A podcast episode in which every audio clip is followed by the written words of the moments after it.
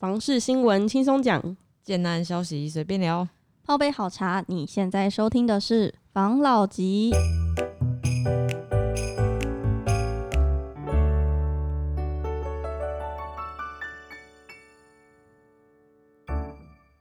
关心你的房事幸福，我是房老吉。我是大院子。我是茶汤会，我是梧桐号，好，大家有没有听到？就是新的声音不？曾在频道中出现的声音，是我们梧桐浩，可能是手录有点害羞，声音有点小。梧桐浩，大声的跟大家介绍一下你自己。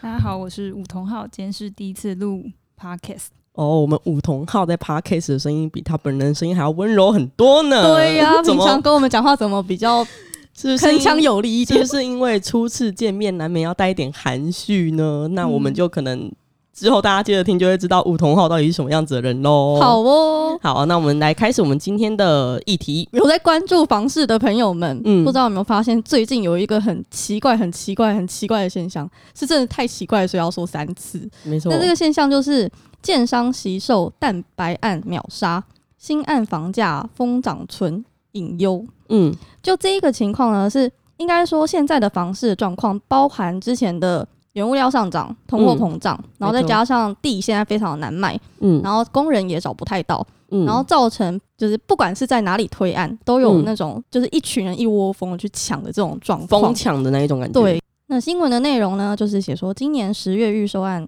预售推案量约九百余亿元，案量虽然不如九月，但十五亿元以上的指标案，台北市有四案，新北市九案，桃园市有十案，而十月新释出的成屋案户数上冲至近八百户，单一案量达十五亿元的指标单案仅有新北新庄的荣富大院。没错，那个住住展他们不是都会做一些每他们每季都会做一些调查吗？对，反正我就有看到啊，今年住展在五月的时候，其实对于北台湾来说，整体的房市是呈现衰减的状态。但是十月它亮起了复苏的绿灯，也就是整体的房市，它有一些风向球去测试嘛，从、什么成交量啊、转移数啊，然后推案量啊等等的条件去来判断整体房市发展的情况。那现在好像整体房市的状况看起来好还不错，嗯，对，就有一个国泰房地产指数，它就显示新案可能成交成交价季增四点五趴，然后各地的房市遍地开花，新案涨幅明显。然后这个新闻我有看到，他就说什么，嗯、因为近期的价格跳太快了，嗯业主都担心什么今日完销，明天就后悔，所以就有惜售的状态。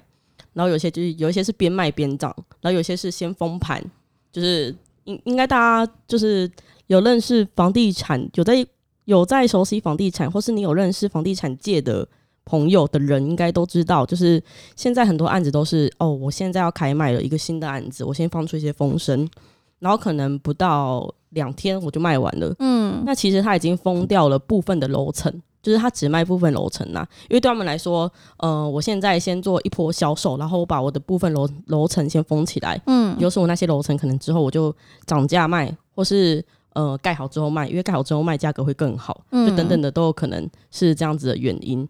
那会有这样子的状况，第一，除了我觉得除了地就是物价在持续的上涨，也是通膨之外，会造成我们的工人啊、料啊价格都会比较高。那第二就是第二就是可能我在呃我先封盘嘛，然后先做第一波销售，然后我看看市场的反应，再决定哦我下一我现在下一步要对对对，我现在封可能我这一波我卖了一瓶四十二万，嗯然嗯后抢光，那可能我的封盘的那一个就可以一瓶我就卖到四十八万，嗯，对，就是等等的这些操作手法，都是为了让他们在这一个火热的房市里面可以赚到钱。而且现在很多建商都会说他怕太卖的太便宜，没错，以前大家不都抢着推案吗？现在大家都抢着观望，对，我要就先看别人卖的怎么样，他开价多少，我再来决定我要怎么卖。没错。现在好像就是大家都。就是有个奇有个现象蛮奇怪的，就是大家好像都越来越不怕自己变成区域最高价了，因为嗯好像根本就没有什么最高价了。就是我现在开出一个价格，然后其他人就马上跟上我的价格，甚至嗯超越我的价格。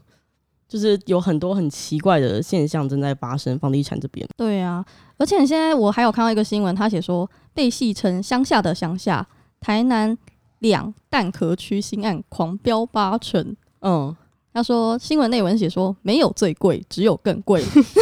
没错，近年房市不只是买期望，房价同样涨翻天，许多购屋族更因预算的考量，只能选择流浪到蛋壳区，使蛋壳区房价兴起一波疯涨潮。根据五九一，他就是今年新建案调查五都和新竹县市。蛋壳区近五年的大楼新案房价涨幅，全台各地涨幅惊人，其中涨势最猛烈的就是台南，我们嗯今年一直在讨论的台南。没错，它的涨幅是七十八点八 percent 夺冠，第二名也是台南，诶，第一名是台南的新市新市区，第二名是台南的善化区，它是涨幅七十七十点三 percent，嗯在第三名是由新竹县新浦镇。它涨幅是六十六点二，新浦镇怎么会是第三名呢？新浦镇，你是觉得它第三名是？你觉得它没涨没那么多吗？还是觉得它就是我听到的是他长得也蛮可怕的。可能是因为他他的确长得蛮可怕，但是应该没有台南可怕。毕竟台南它原本的基准本来就嗯相对低嘛，然后是因为后来那个南科里面的台积嗯确定了，所以台南的房价才会一直这样子轰轰轰的涨起来。大家都知道护国神山台积电，谁能抵抗它的魅力呢？没有没有人，没错，然后新浦，就我所知，因为我在两三年前因缘际会下有了解到新浦的一块案子是美丽华的，嗯。然后那时候它在销售的时候，价格是落在十一字头，单品价格一字头接近二字头。嗯。然后呃，在今年美丽华应该陆陆续续都会有后续的案子，真就在推出了。它在今年的这个售价应该会来到二字头，接近三字头，嗯就是它的房价的涨幅也是蛮明显的。嗯只是它可能不像是现在的可能我们竹北高铁地区或是呃台南高雄，就是一下子跳这么多趴，嗯但它也是持续的有在持续上涨中。比较慢一点。没错，比较慢一点。所以当时如果有买到新浦的人，真的是也赚翻了也。真的是赚翻。然后我今天在跟一个就是也是建筑业的一个好好朋友在聊天，嗯那我们就聊到竹北那边的案子。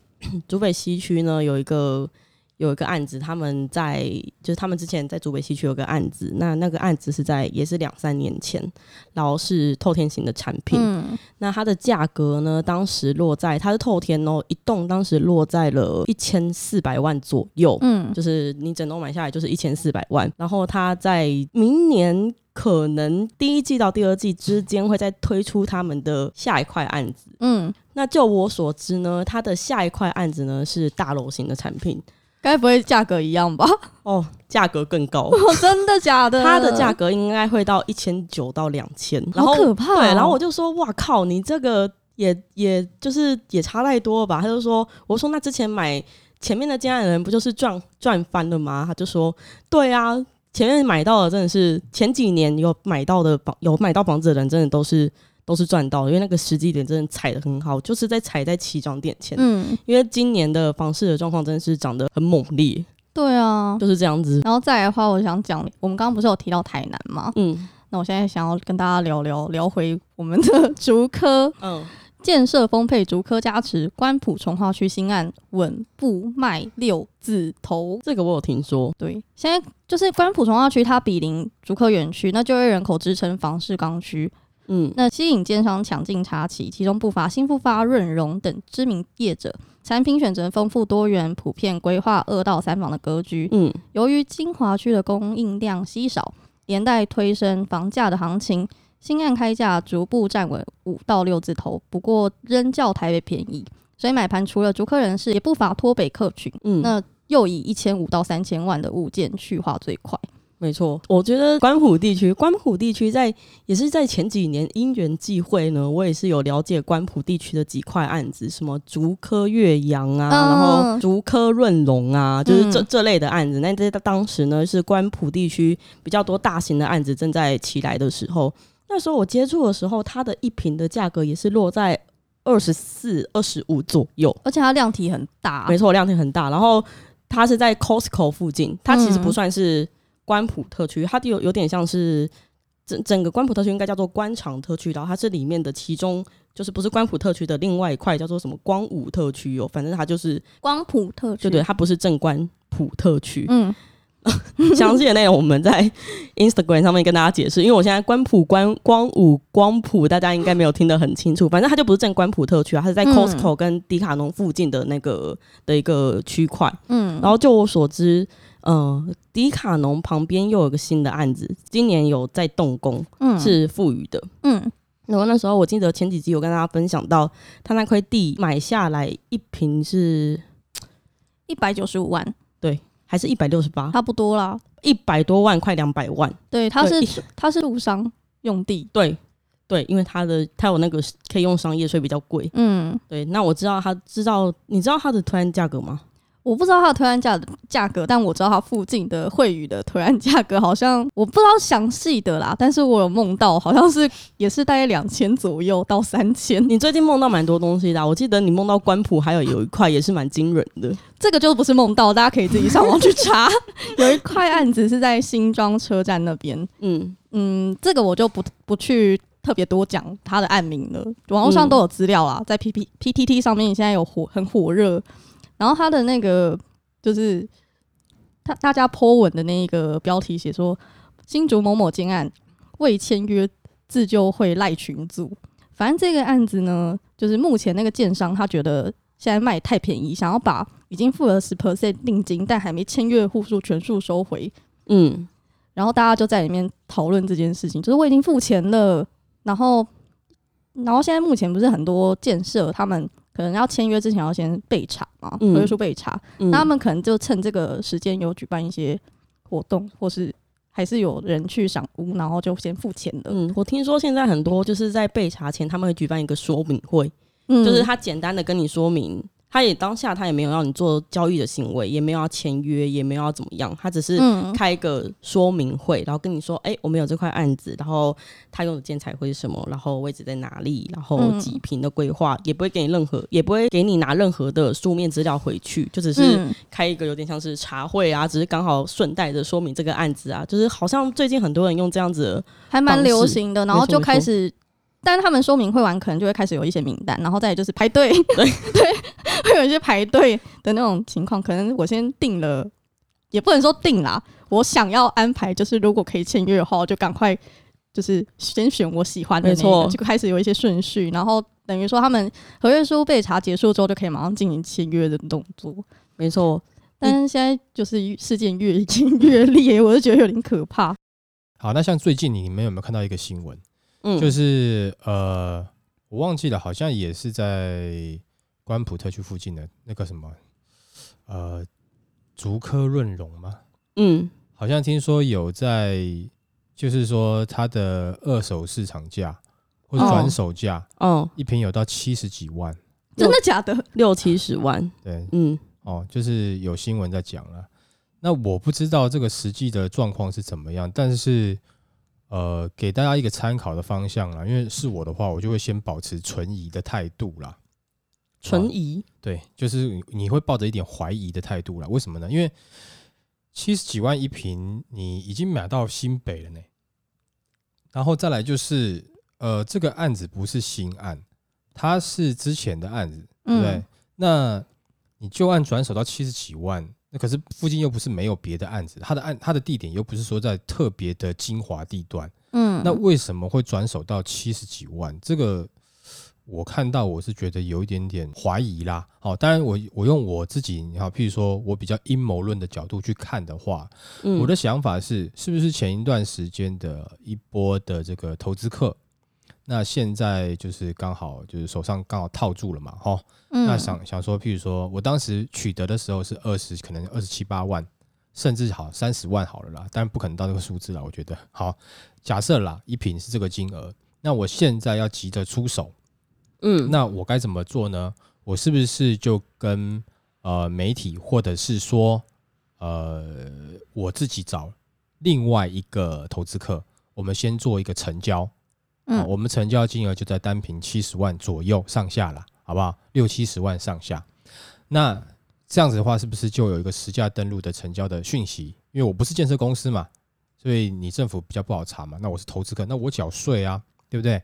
好，那当我成交之后，那个这个消息出去以后，那接下来呢？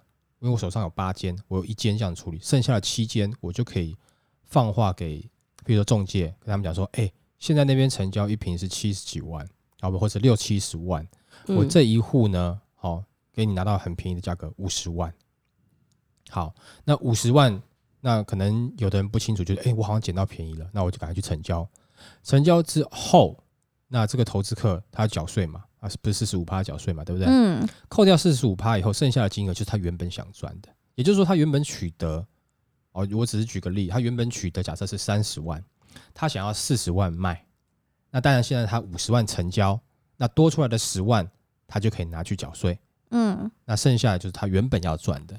所以我只是个人认为，因为现在附近的有还是有很多新案在推，哦，就周遭区域还有很多新案在开发，嗯而且这些新案开的价格虽然说不低，但是像你刚刚我们有讨论到，譬如说这个呃。有几个案子还是在五十万左右嘛，五六十万左右。嗯那你的价格拉到七十万，会比新案还要贵，这个我觉得是有一点点夸张，因为其实预售屋的的价格已经算是有点属于未来的价格了。你现在买还没有，但是它是未来的这个区域，有没有它涨起来的价格嘛，对不对？嗯好，等它的生活机能都到齐了以后，它会产生的价格，你早买，你是嗯你是比未来还要，就是说未来买还要便宜啦。那你未来比未来买便宜是未来的新案啦。好，那如果你说旧案的话，通常不会。那刚刚提到这个案子，我觉得它的第一个，它量体也蛮大的，一千多户，对，它量体也不小。然后呢，它又不是说特别精华地段，就是嗯没有它不行的嗯的这种地段啦。嗯，但是它是在那个区域没有错。没错，哦那这样子的产品，假设如果说它的成交价是在六七十万，我抓高好了，我就抓七十万成交好了，嗯，好不好？那它的平数大概都多少？你们知道吗？它的平数大概落在三十几，好，那我们用三十整数去算好了，好不好？嗯，然后呢，那我一瓶七十万，那我这样总价要买下多少钱？这样加车位的话，可能两千五、两千三、两千四，对不对？那我是不是这个金额应该是可以去买一些透天了？没错，是不是？嗯哦，而且你你是三十平哦，嗯，那假设如果说我今天手上我想要买两户，那就是四千多万，对不对？那呃两户的平数是大概六十几平嘛，对不对？那竹北水岸的那种有些什么一百三十五平的啊、那几个案子有没有？嗯 那总价加起来也不过就是五千五千万左右啊。也就是说，我竹北水岸第一排的豪宅一百一百出头平的，或是嗯一百三十五平这个范围内的那几个案子，我买下来金金额等于我去买竹科润荣两间三十平的的三房啊。没那，那这样子会不会有一点夸张？有一点不像话，对，那如果你这样子去想的话，你会不会觉得这个是不是有一点有人要下车的味道？好，就是甩锅的味道，对对对对对，好，有点这种感觉我不能讲说这个是呃绝对正确，因为我们没有实际去详查。不过以我们就是说看到这个金额，你再拿去周遭一些案子去比较的状况下，你会怀疑，那为什么这个案子可以卖到这样价格？而且我们刚刚讲了，如果说竹北水岸那一排的，它的建材是不是？那它的公社规划等等的，绝对会优于这个案子啦，嗯，对？吧？没错，那我今天买两间，我就快要接近竹北水岸第一排一间，但是问题是这个等级还有差，那这样子的东西是合理的吗？这个价格炒到这样是合理的吗？它它附近最近有什么特别的？譬如说华纳维修要过去开，还是怎么样？没有，只有 Costco。那 Costco 一直在那边，对啊，对不对？那有的人也不是特别喜欢，就是说那边会塞车啦，会排队的这种状况嘛，对不对？那尤其再来说，像之前我们有提到，前面几集有讲到说疫情的关系，大家没有那么喜欢，一定要靠在卖场卖啊，场附近嘛，对不对？嗯那为什么它的价格可以这么高？所以会让我觉得有点怀疑，是不是因为这样子？好，那我不能说这是绝对的，但是我觉得这是一个思考的方向。嗯假设你今天你是我们听众，你刚好在新竹附近，你刚好要去看那附近的案子，我觉得你可以思考一下，假设这个价格开的这样子，你是不是要去成交？你会不会是搭到最后一班车，戴然后罪羔羊，对，但是没有下车的车票，嗯，哦，你就那一班车就一路开到底了，撞到山，对不对？哈，你就你没办法，因为你看你七十万，那你要等到关埔二期那边的房价涨到七十几万，或者甚至八十万的时候，你也许才有机会脱手。可是那个时候你要脱手的时候，人家是新房子，你可能是已经五年以上的房子了。嗯，那请问一下，你觉得你这样子划算吗？我觉得这个要去思考一下。哦没错，像这个这个，因为刚好前几天看到这个新闻，我觉得诶，怎么会有这样子的？哇，这个有点嗯让我直觉性有这样子的联想。那我没有说这个是绝对，但是你们可以去去了解看，问问看。那这个时候，我觉得这个金额变这样的话，其实就不用那么冲动，因为刚刚你们有提到关埔二期也有很多案子要出来。嗯，现在有在有看到有一些好像在挖了，对啊，因为其实那个的距离了不起差三分钟、两分钟，嗯，然后那个他们就紧紧贴在一起啊那个是。很紧很紧的，就是你可能不小心开一开，不小心你已经哎，你已经到关埔二期，你可能都不知道。站在那边，可能右脚在一，左脚在二。对，然后再另外一个是，即使是它的价格开在七十万或是五十几万，呃，虽然说你说好它是精华地段，可是讲实在话，这个价格你在新北或是北市边边一点地方有没有五十五十万可能有点难了哈，但嗯，新北你是拿得到的啦。嗯那那那一个的繁华的程度，我觉得目前看起来还是有差。也许未来新竹可能它有机会再发展起来，不管是什么什么新竹什么县市要合并的这样东西，嗯它有可能再发展起来。那但是如果你用现况去看的话，可能那个区域你能讲的就是好像就是 Costco 跟迪卡侬嘛。那没错。但但我觉得这个最，我讲实在话，其实最重要的应该还是跟跟园区对啦，嗯。离园区近啦。没错。哦，，那那相对起来，感觉发展比较有感觉，因为 Costco 那边我觉得那个可能还好，就是车流量很大，它嗯完全就像是那边还有寿司郎哎，对，但是我觉得那边的车流太快了，我反而觉得关心路那边的确是，呃，它的价格起来或是有一有那个氛围啦。但是你说它很棒很棒吗？也是那个区域看起来，诶，相对比较好。你真的要跟北市里面比，还是有有蛮大一个差距。但是它的价格已经很逼近了啦，就它的那个涨幅的那种感觉，尤其我们前面你看一直在讲。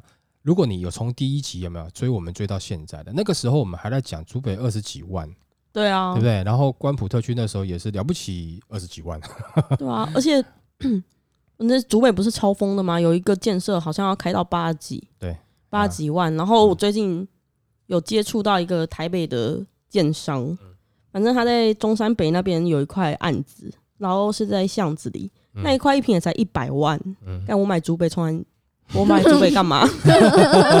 你差点脏话要骂出来，对啊，我我去中山北就要加二十而已，嗯，真是差没多少哎、这个现在这样这个价格涨的有没有？可能我觉得有点有点太可怕了啦。如果说你今天像是北市，它这样子的发展跟跟周遭的状况啊，它也是发展了可能二三十年，有没有？那起来了以后，它的价格才一直上去。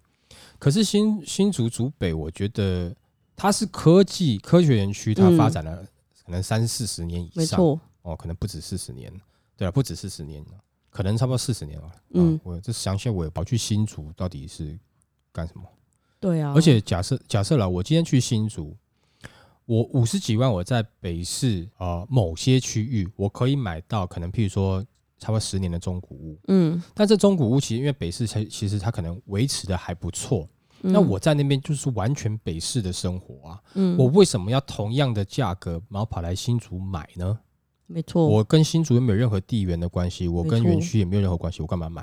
而且当我要下来买的时候，突然跟我讲说，哦，没有，现在新竹要一瓶七十万，那我神经病，那我回北市啊，你懂我意思吗？就是我觉得这个这个价格可能还要在后续去观察一下，就是说它嗯后面销售的状况到底是怎么样，是不是真的有很多北呃我们北客的这个投资客下去投资，嗯哦，因为其实当时刚最初最初竹北呃刚开始开发的时候，的确是蛮多北客的。嗯，哦那现在会不会是呃这样子呢？不知道。哦没错但是如果说你今天是自助，然后你是可能在园区上班，那我这个个人给你的看法是，我觉得其实还是有一些蛋白区可以去找啦，或者是蛋黄边边呐。嗯，挤在关埔特区一定真的比较好吗？其实也不一定呐。嗯那、你被 讲实在话，你的价格如果说你的居住成本已经拉到这么高，那当然，也许假设你是台积电台积电里面很高阶的主管，或者说你薪资真的很不错的话，我觉得是没问题。不然的话，你去去想一下，就是说，呃，在新竹，啊，就我们以前有时候会讲嘛，就是说新竹人其实很辛苦了。为什么？因为它的物价没有比台北低多少。嗯哦，那主要是因为园区，嗯那它物价没有比台北低，可是问题是，呃，它的譬如说城市的环境其实还比不上台北，所以我们才会觉得，如果说它跟台北一样，那它物价高，那我们觉得它就是新竹就跟台北差不多啊，不会觉得他们特别辛苦嘛，对不对？对呀，那为什么会觉得他们辛苦？是因为他们的城市其实整个还发展还没有到北市这样子，对呀，但是他们的物价却是比较高的，嗯所以相对起来他辛苦。对啊，而且新竹啊，我就是有上那个一顶四看的、啊，嗯新竹除了科学园区的其他薪资水平，也真的是很没有到北市的标准呢。是啊，没有错。对啊，嗯，所以辛苦嘛。真他买的现在买房子也要被人家新竹人要辛苦炸锅了。对，啊，那所以呃，假设如果说你刚好最近有要去附近看房的，嗯，那我觉得这个是一个讯号啊，你就看一看，你去了解一下哦。错那也许像我说的，也许也不像我说的，对不对？那当然，建商看好说这这边哦，他还要去开案，就代表其实应该足科的潜力是还有一些啦。嗯还有一些啦，但是我们上次有提到一些嘛，就是某些股市专家在讲的啊，那我们后续看看到底是发酵的状况是怎么样啦，没错对不对，？好不好？那我们这集就分享到这边，好不好？好哦，好，谢谢大家收听这集的防老集。拜。拜